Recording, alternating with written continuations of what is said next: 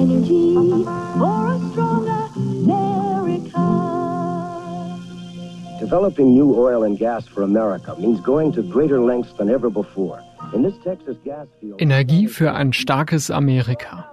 In den 70ern will der Ölkonzern Exxon so wahrgenommen werden, als ein Katalysator der wirtschaftlichen Stärke. Immer weiter will man gehen, immer tiefer wird gebohrt. to go these great lengths, to drill deeper, build taller, and go farther. Exxon will spend over four and a half billion dollars worldwide this year. Of this, about two and a half billion will be spent in the U.S. to find and make available more energy for a strong America. Rund 50 Jahre später We learned last week that certain fossil fuel producers were fully aware in the 70s that their core product was baking our planet. UNO-Generalsekretär Antonio Guterres wirft den fossilen Konzernen vor, damals schon von den Klimarisiken ihres Geschäftsmodells gewusst zu haben. Und nicht nur das. Some in big oil peddled the big lie. Der Vorwurf an die Konzerne lautet, ihr habt es gewusst und ihr habt wieder besseres Wissen gehandelt. Schlimmer noch, ihr habt die Klimaforschung in Zweifel gezogen. Seit kurzem gibt es neue wissenschaftliche Belege, die insbesondere ein Unternehmen schwer belasten. Wir haben festgestellt, dass die Firma ExxonMobil schon sehr früh sehr exakt die globale Erwärmung und die Geschwindigkeit vorhergesehen hat. Willkommen zu Klimabericht, dem Spiegel-Podcast zur Lage des Planeten. Ich bin Marius Mestermann und mir ist bei der Recherche für diese Folge ungelogen mehrfach die Kinnlade runtergefallen.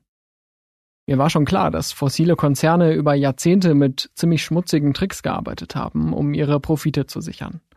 Aber wie frech sie dabei waren, dazu gleich mehr. ExxonMobil zählt seit Jahrzehnten zu den größten Energiekonzernen der Welt. Dieses Unternehmen ist dank der Ausbeutung fossiler Ressourcen groß und mächtig geworden, hat jedes Jahr Milliardenumsätze. Das gleiche gilt für Konkurrenten wie Shell, Chevron und BP. Aber Exxon, hier in Deutschland bekannt für die Tankstellenmarke Esso, sticht unter diesen Konzernen besonders hervor. Die Firma hat eben in den 70ern, 80ern, 90ern immer wieder äh, Zukunftsprojektionen gemacht, wie viel globale Erwärmung durch die Nutzung fossiler Brennstoffe erwartet werden würde. Das ist Stefan Rahmsdorf, Professor am Potsdamer Institut für Klimafolgenforschung. Er schreibt auch regelmäßig Beiträge für den Spiegel. Was mich sehr beeindruckt hat, weil ich selber ja Paläoklimatologe bin und äh, seit Jahrzehnten Eiszeitzyklen erforsche, die ja durch die Erdbahnzyklen verursacht werden, war, dass die Exxon-Forscher schon 1977 vorhergesagt haben, dass es durch CO2 ein sogenanntes Superinterglazial geben würde. Ganz kurz für Laien, damit ist eine Warmzeit gemeint, die noch wärmer ist als unsere jetzige und wärmer sogar noch als das Ehm-Interglazial vor 125.000 Jahren. Und die Exxon-Forscher haben gefolgert, dass durch das CO2 es eben noch deutlich wärmer wird als das Ehm-Interglazial. Wärmer als das äh, jemals im Holozän war, ist die Erde bereits und wir sind auf besten Wege tatsächlich auch die Temperaturen des Ehm-Interglazials zu übertreffen. Die neue Studie im Fachmagazin Science ist eine Kooperation mit zwei amerikanischen Forschenden, Geoffrey Supran und Naomi Oreskes.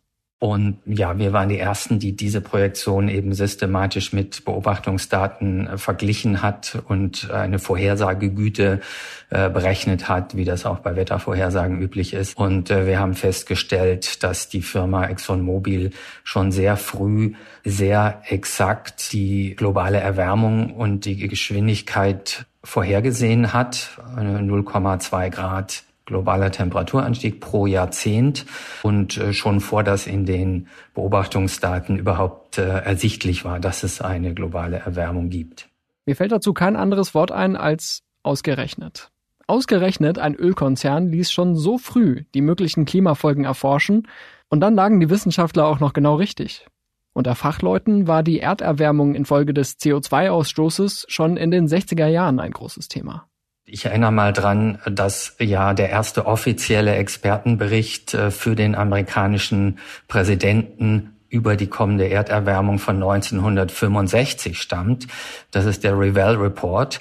Und äh, da steht eben auch schon drin, dass es eine gefährliche Erderwärmung geben wird, Eisschmelze, Meeresspiegelanstieg.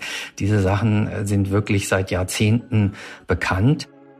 Eigentlich vorbildlich, könnte man meinen, dass ein Ölkonzern dann selbst Wissenschaftler beauftragt hat, um den Klimawandel zu erforschen. Und nicht ganz trivial fürs eigene Geschäft. Schließlich existierten diese Unternehmen im Wesentlichen, um Öl und Gas zu fördern und zu verbrennen. Ich nehme an, wie jedes Unternehmen wollen die natürlich genau wissen, in welchem Umfeld sie arbeiten. Insofern äh, ist es natürlich schon sinnvoll, mal äh, zu überprüfen, was denn eigentlich äh, mit dem Hauptprodukt passiert, wenn es verbrannt wird. Ne? Da entsteht natürlich sehr viel CO2. Ich nehme an, die wollten einfach sich auf äh, alle Eventualitäten vorbereiten und genau das kam äh, dann raus. Mein Kollege Philipp Bethke aus dem Wissenschaftsressort hat sich die neue Studie und die Vergangenheit von Exxon näher angeschaut. Meine große Frage war, müssten wir beim Klimaschutz nicht schon viel weiter sein, wenn selbst die Konzerne seit den 70ern so gute Daten hatten? Die Ölkonzerne haben da eine sehr große Verantwortung. Das ist wie bei jedem Unternehmen. Also du kannst ja nichts herstellen und dann ist dein Produkt sozusagen schädlich für die Umwelt. Das ist ja in diesem Fall extrem so. Und dann einfach beschließen, das ist mir ganz egal. Natürlich haben die da eine Verantwortung und diese Verantwortung haben sie nicht erfüllt. Da haben sie sogar kläglich versagt und das mit Vorsatz. Ein harter Vorwurf. Und es gibt harte Belege. Schon 2015 haben Journalisten interne Dokumente von ExxonMobil enthüllt. Seitdem versuchen Kritiker unter dem Hashtag ExxonNew den Konzern zur Verantwortung zu ziehen. They understood that farther down the road, if the science was accurate, there would be limits placed on emissions from fossil fuels. So their strategy at that time was that we want to have a say in what those limits look like. Exxon habe gewusst, dass die Emissionen zum Problem werden würden und habe die Politik beeinflussen wollen. Das stimmt, Exxon wusste Bescheid darüber. Verschwiegen haben sie es erst später, würde ich sagen, weil am Anfang haben die Forscher, ich habe es schon gesagt, ja auch diese Ergebnisse publiziert. Also die ersten Jahre hat die Firma durchaus das an die Öffentlichkeit gegeben. Es hat vielleicht damals keiner so richtig ernst genommen. Erst in den 80er Jahren gab es dann einen Strategiewechsel, muss man ja fast sagen, und öffentlich hat sich die äh, Firma dann als äh, Klimawandelleugner profiliert. Wie muss man sich das vorstellen? Die hatten dann diese Studien vorliegen, die ihnen relativ klar gesagt haben, es könnte schlimm werden und äh, das wird für die Menschen in Zukunft eine ganz schöne Belastung. Was haben Sie dann damit gemacht? Also Sie haben dann begonnen, in der großen Öffentlichkeit wirklich den Klimawandel abzustreiten und Kampagnen gefahren, sogenannte Advertorials, vor allem in den USA, das ist, äh, sind journalistische Stücke letztlich, die in auch großen Zeitschriften wie der New York Times veröffentlicht worden sind, wo dann äh, die, der CEO von Exxon eben auftritt und sagt, das ist alles Quatsch und viel zu unsicher und wir wissen gar nicht, ob das Klima wirklich verändert wird, um Zweifel zu säen. Ja, ich meine, die haben sich um ihr, um ihr Geschäftsmodell gesorgt und haben dann beschlossen, offenbar sehr aktiv, äh, nee, wir, wir glauben, dass wir wollen Zweifel säen. Wir wollen weitermachen, was wir bisher machen. Und das muss man ihnen eben heute vorwerfen. Interne Memos aus den 80ern belegen, dass Exxon die Unsicherheiten der Klimaforschung betonen wollte, damit die Warnungen vor der Erderwärmung nicht so ernst genommen werden. Gleichzeitig lief ab 1980 dieser Werbespot. This Exxon platform sits above a major California oil field. Next year, it will begin producing enough oil to supply the needs of 300,000 people for years to come. But before the first barrel of oil is produced, Exxon will have spent 10 years and $350 million. It will clearly take more than one company's efforts to solve our energy problems, but Exxon is helping to solve some of them because energy is our business. Die Ölkonzerne sind die Lösung für die Energiesicherheit und wir sind einer davon, meinte Exxon. Mobil, das andere Vorgängerunternehmen von ExxonMobil, schaltete 1984 eine Anzeige in der New York Times. Überschrift Lügen, die sie euren Kindern erzählen. Es geht um Schulbücher, in denen vor Katastrophen gewarnt werde. Zum Beispiel vor dem Abschmelzen der Polkappen infolge steigender Treibhausgasemissionen. Heute ein längst bewiesenes Phänomen. Für Mobil damals eine Lüge. 1989 gründen mehrere große Ölkonzerne die Global Climate Coalition, einen Lobbyverband, der wirklich nur dem Namen nach etwas fürs Klima tun wollte. 1996 spricht Lee Raymond vor einer Versammlung des American Petroleum Institute. In Wahrheit ist auch das nur eine Lobbyorganisation, kein echtes Forschungsinstitut. Raymond ist damals Vorstandsvorsitzender von Exxon und er sagt, Proponents of the global warming theory say that higher levels of greenhouse gases, especially CO2, are causing world temperatures to rise and that burning fossil fuels is the reason. But scientific evidence remains inconclusive as to whether human activities affect the global climate. Die wissenschaftlichen Belege für die Klimawirkung von Treibhausgasen seien nicht eindeutig, inconclusive. Schon damals eine sehr gewagte Aussage. Acht Jahre vorher hatte der NASA-Forscher James Hansen schon in einem offiziellen Bericht für die US-Regierung vor den Klimafolgen gewarnt. Und er behielt aus heutiger Sicht leider recht. Aber die US-Regierung ließ sich von den mächtigen Konzernen beeinflussen. Vor allem von dieser Schlussfolgerung des Exxon-CEOs. So there's simply no reason to take drastic action now. Kein Grund zur Aufregung, hier gibt es nichts zu sehen, gehen Sie weiter. 1997 richtete die sogenannte Global Climate Coalition eine Werbeanzeige direkt an den damaligen Präsidenten Bill Clinton.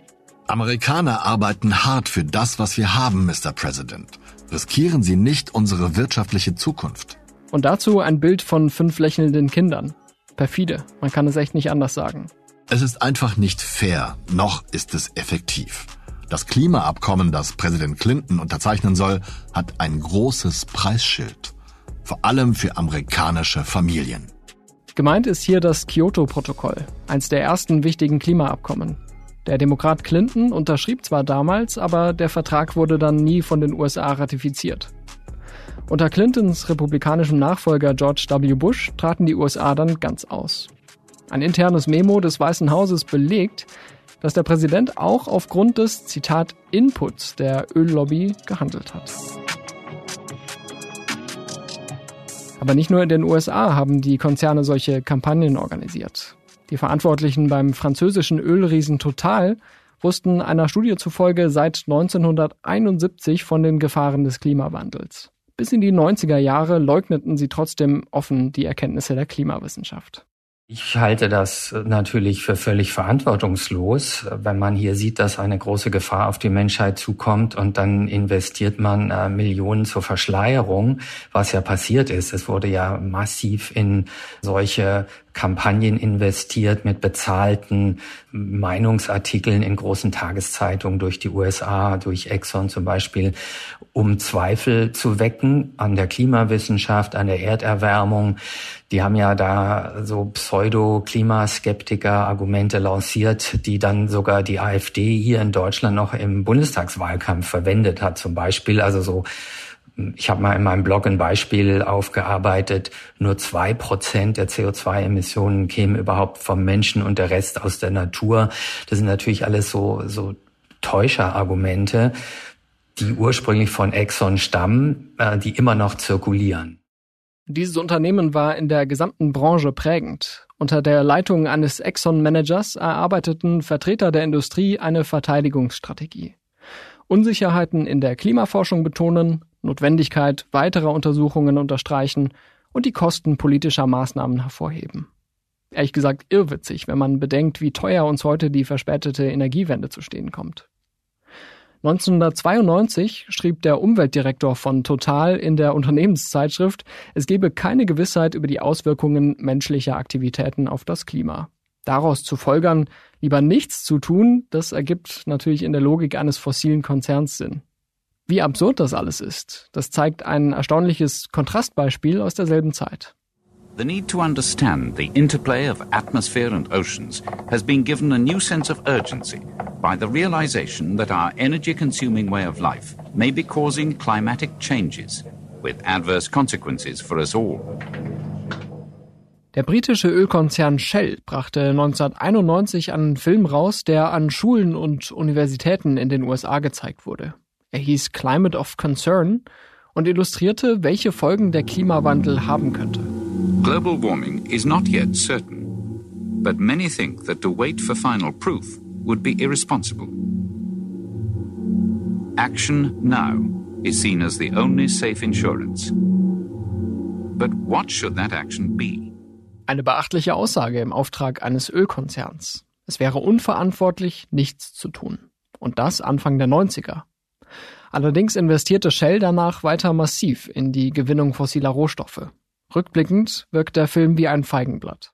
Man unterschätzt das leicht, aber Zweifel zu streuen ist sehr einfach im Vergleich zu äh, Beweise zu liefern, dass etwas tatsächlich passiert. Ja, das äh, erlebt die Wissenschaft auch immer wieder. Das haben wir gerade erlebt übrigens mit Covid natürlich. Ja, also äh, die Sachlage ist eigentlich immer klar gewesen und dann äh, oder oder impfen. Ja, also das sind so Themen, wo du nur so ein paar Leute brauchst, die irgendwann sagen, äh, na ja, ob das nun so alles stimmt und hm, hm, hm. Und schon hast du eine riesige Diskussion, die sich von den Fakten löst. Ne? Und man darf ja nicht vergessen, ich meine, die, die, die reden ja nicht alleine, die Ölkonzerne. Die Ölkonzerne stehen für eine, eine Welt, in der Öl, ja, unseren Wohlstand sozusagen natürlich auch sichert. Also für was sehr Konservatives. Und jeder, der irgendwie nicht möchte, dass sich sein Leben ändert und dass er möglicherweise mal was anderes tun muss, als als er sonst tut, wird natürlich äh, mit großer Freude aufnehmen, wenn der Ölkonzern sagt, nee, das stimmt alles gar nicht, macht euch keine Sorgen, das bleibt alles so, wie es ist.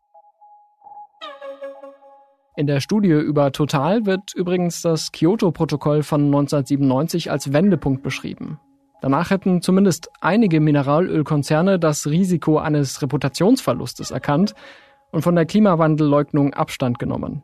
Im selben Jahr sagte zum Beispiel der BP-Chef John Brown in einer Rede an der Stanford-Uni, There's a lot of noise in the data. It's hard to isolate cause and effect. But there is now an effective consensus amongst the world's leading scientists and serious and well informed people outside the scientific community that there is a discernible human influence on the climate and a link between the concentration of carbon dioxide and the increase in temperature. Also immerhin das Eingeständnis, dass der Klimawandel ein menschengemachtes Problem ist. Exxon verhielt sich anders. Noch 2002 schaltete das Unternehmen Anzeigen in der New York Times, in der die Klimaforschung als Zitat unsicher bezeichnet wurde. Klar, einige Erkenntnisse waren damals vielleicht noch nicht so glasklar wie heute, aber das Grundwissen, was Treibhausgase mit dem Klima machen, das war da. Und man darf nicht vergessen, dass der langjährige Exxon-Chef Rex Tillerson 2017 in Donald Trumps Kabinett berufen wurde. Tillerson war zwar kein Klimawandelleugner und sprach sich sogar für eine CO2-Steuer aus, aber er sagte auch Dinge wie The increase in the greenhouse gas concentrations in the atmosphere are having an effect. Our ability to predict that effect is very limited. Es gibt den menschengemachten Klimawandel, aber genaueres können wir nicht sagen, so klingt das. Sein Chef Donald Trump war natürlich viel radikaler. Er ließ die USA zwischenzeitlich aus dem Pariser Klimaabkommen aussteigen. Interessanterweise gibt es ja Indizien, dass Exxon und andere Ölkonzerne diesen internen Vorhersagen sehr wohl geglaubt haben und zum Beispiel in den 80ern und 90ern äh, ja ihre Ölförderungsanlagen zum Beispiel gegen mögliche klimatische Veränderungen abgesichert haben. Ähm, äh, da gibt es Geschichten von äh, der Trans-Alaska-Pipeline, die in Erwartung einer Schmelze des Permafrostbodens besser abgesichert wird. Äh, Geschichten von Ölplattformen, die bewusst höher gebaut werden, damit sie vom steigenden Meeresspiegel ähm, nicht betroffen sind. Naja, es sieht natürlich irgendwie ganz hinterhältig geradezu aus, nicht? Also das weist ja darauf hin, sie haben es gewusst oder wir wissen ja, dass sie es gewusst haben. Interessanterweise streitet Exxon das ja immer noch ab. Ja, also wenn du Exxon selber fragst, was ich natürlich getan habe, dann sagen die, dieses Thema ist in den vergangenen Jahren mehrfach aufgetaucht und unsere Antwort ist immer dieselbe. Diejenigen, die von Exxon New reden, ziehen die falschen Schlüsse. Also Exxon ist bis heute nicht bereit zu sagen, wir haben da einen Fehler gemacht. Das äh, liegt allerdings auch daran, dass sie im Moment in den USA verklagt werden. Äh, genau aus dem Grund. Da kann man Parallelen zur Zigarettenindustrie sehen. Eine Industrie macht äh, Fehler, vertritt ein Produkt, das schlecht ist für die Welt sozusagen und bestreitet es so lange, bis es nicht mehr anders geht, und zwar aus juristischen Gründen. Der Vergleich zur Tabakindustrie ist auch deshalb so schön plakativ, weil sich äh, deren Vertreter noch 1994 allen Ernstes vor den US-Kongress gestellt und solche Dinge gesagt haben. I believe nicotine is not addictive, yes. Mr. Johnston. Uh, Congressman, cigarettes and nicotine clearly do not meet the classic definitions of addiction. There is no Right. intoxication. We'll, we'll take that as a no. And again, time is short. If you could just, I think each of you believe nicotine is not addictive. We just would like to have this for the record. I don't believe that nicotine for our products are addictive. I believe nicotine is not addictive. Nikotin macht nicht süchtig und so weiter. Mittlerweile müssen sich fossile Konzerne immer häufiger vor Gericht verantworten. Wir haben hier im Klimabericht schon über die Klage eines peruanischen Bergführers gegen den deutschen Energiekonzern RWE berichtet. Da ging es um schmelzende Gletscher.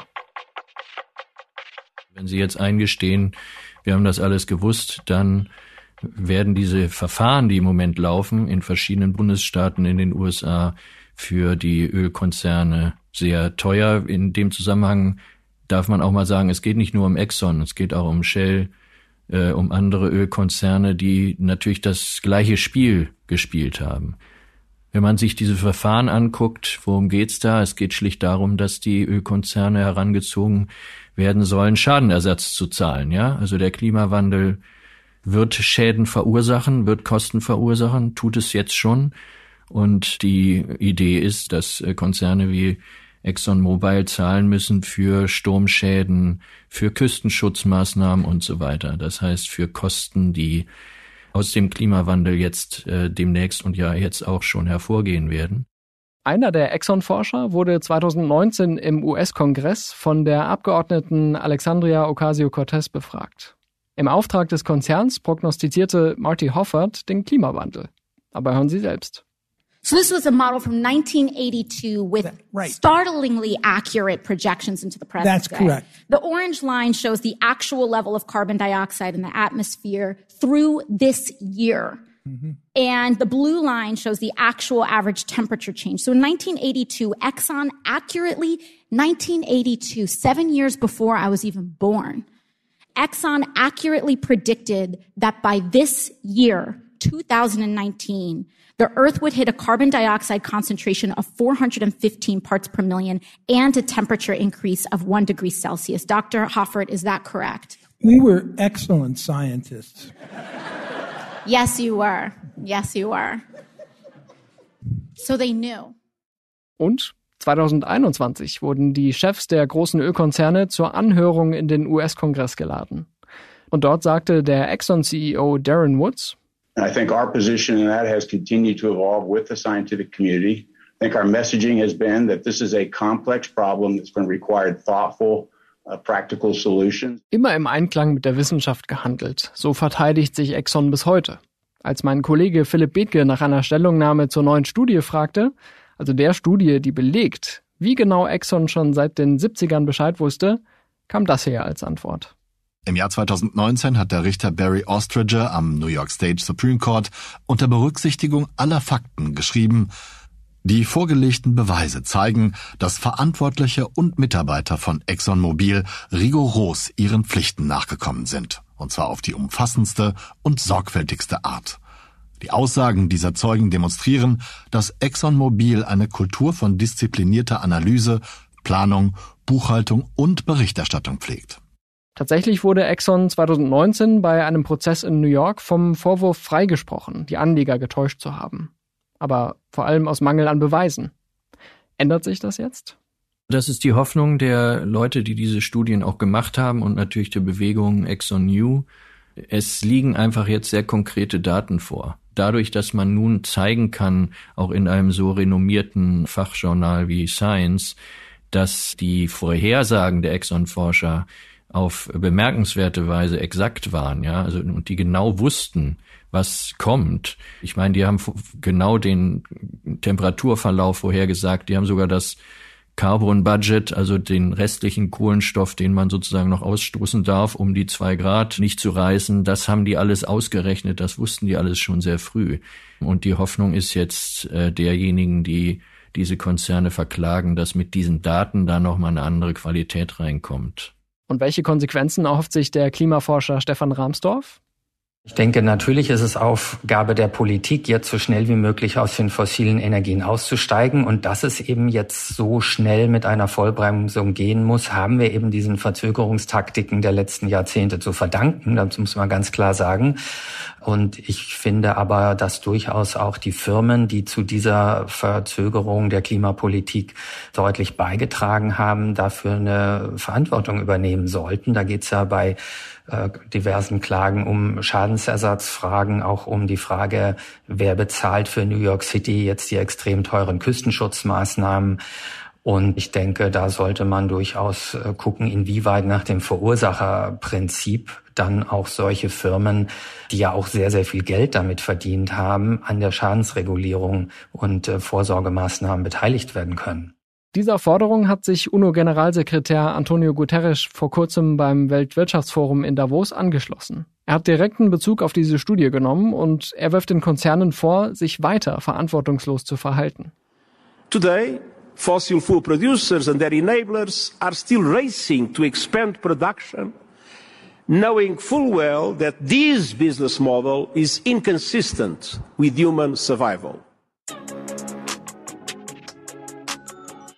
Ich kann natürlich als Physiker jetzt die öffentliche Wirkung nicht äh, so wirklich gut einschätzen, aber ich, ich denke schon, dass zumindest die Leute, die bisher diesen Klimaskeptiker-Argumenten Glauben geschenkt haben, die Firmen wie Exxon, und die, sind ja nicht ein Einzelfall, sondern die fossile Energiewirtschaft insgesamt, diese diese Trickargumente, die die lanciert haben und so weiter, dass da Menschen jetzt doch mal drüber nachdenken, wem sie eigentlich glauben sollten, solchen Firmen oder der unabhängigen Klimaforschung. Mit manchen Prognosen hatten die Exxon-Forscher allerdings auch Unrecht. In ihren ersten Projektionen gingen sie noch von einem stärkeren Temperaturanstieg aus. Und sie sagten vorher, dass die Erderwärmung relativ schnell wieder vorbeigehe. Heute wissen wir, das CO2 hält sich äh, nicht nur einige tausend, sondern Hunderttausende von Jahren in der Atmosphäre, diese Erhöhung, die wir jetzt verursacht haben, und wird auf viele Generationen nach uns unumkehrbare Folgen haben. Schade, dass die Exxon-Forscher nicht auch in dem Punkt recht hatten. Aber was machen wir jetzt mit diesem Wissen? Mein Kollege Philipp meint, wir müssen uns unglaublich darüber aufregen. Es ist nicht in Ordnung, dass sie das gemacht haben. Die haben die ganze Entwicklung dadurch verzögert. Fassen wir nochmal zusammen. Konzerne haben sich als Katalysatoren der wirtschaftlichen Entwicklung und Stärke dargestellt. Dass sie dabei auch die Klimakrise befeuern, das wussten sie genau. Sie haben es aber verschwiegen und noch schlimmer, sie haben aktiv Zweifel gestreut an der Erderwärmung, die sie mit verursachen. Und all das, während sie es längst besser wussten. Ich persönlich ziehe daraus zwei Schlüsse. Erstens ist immer Misstrauen angesagt, wenn sich Wissenschaftler in den Dienst von Konzernen stellen. Besonders dann, wenn die Konzerne ihre Ergebnisse dann verschleiern wollen. Und zweitens kann man der heutigen PR der Ölkonzerne ebenso wenig glauben wie früher. Insbesondere dann, wenn ein Unternehmen wie Exxon heute Dinge behauptet wie ExxonMobil sieht es als seine Aufgabe, ein Teil der Lösung des Klimawandels und seiner Risiken zu sein. Zwischen 2010 und 2018 gab Exxon 0,2 Prozent seines Gesamtbudgets, und das ist eine Riesenfirma, für kohlenstoffarme Technologien aus. 99,8 Prozent flossen weiterhin in die Exploration und Förderung von Öl und Gas. Da sieht man, also das ist jetzt noch nicht so lange her, ja. Also die haben wirklich 30, 40, 50 Jahre sich nicht gekümmert, ihr Geschäftsmodell zu ändern und sind immer noch vor allem dabei, neue Ölquellen zu erschließen, Öl zu fördern, Öl zu verkaufen und Gas. Und das ist natürlich heutzutage eine Katastrophe. Was war noch los in der Klimapolitik? Die sechs größten US-Banken sollen analysieren, wie sich die Folgen des Klimawandels auf ihre Geschäfte auswirken könnten. Das fordert die US-Notenbank Federal Reserve. Dabei sollen die Banken zum Beispiel das Risiko von Wirbelstürmen oder Bränden auf das Immobilienportfolio berücksichtigen. Die Ergebnisse will die Fed Ende dieses Jahres veröffentlichen. Die EU-Kommission will per Gesetz gegen Greenwashing vorgehen. In einem Entwurf heißt es, dass Unternehmen künftig in der EU nachweisen müssen, dass ihre Produkte auch tatsächlich klimafreundlich sind, wenn sie als solche vermarktet werden. Die Einschätzung soll auf wissenschaftlichen Erkenntnissen und internationalen Standards basieren und den gesamten Lebenszyklus berücksichtigen, also von der Produktion bis zur Nutzung. Apropos Greenwashing. Viele Unternehmen setzen ja beim Erreichen ihrer Klimaziele auf Kompensationsmaßnahmen, beispielsweise durch den Kauf von CO2-Zertifikaten. Allerdings sind einige dieser Klimaschutzzertifikate offenbar völlig überbewertet. Das hat eine gemeinsame Recherche mehrerer Medien ergeben. Demnach wurden Millionen von Klimaschutzzertifikaten verkauft, die es gar nicht hätte geben dürfen. Betroffen seien davon unter anderem Unternehmen wie SAP, Gucci oder der Ölkonzern Shell. Das war Klimabericht, der Spiegel-Podcast zur Lage des Planeten. Wir freuen uns über Feedback an klimabericht.spiegel.de und natürlich über eine Bewertung im Podcatcher. Mein Name ist Marius Mestermann und ich bedanke mich für den Support bei der Produktion bei Olaf Häuser, Philine Klinger und Philipp Fackler. Wir hören uns nächste Woche wieder. Bis dann.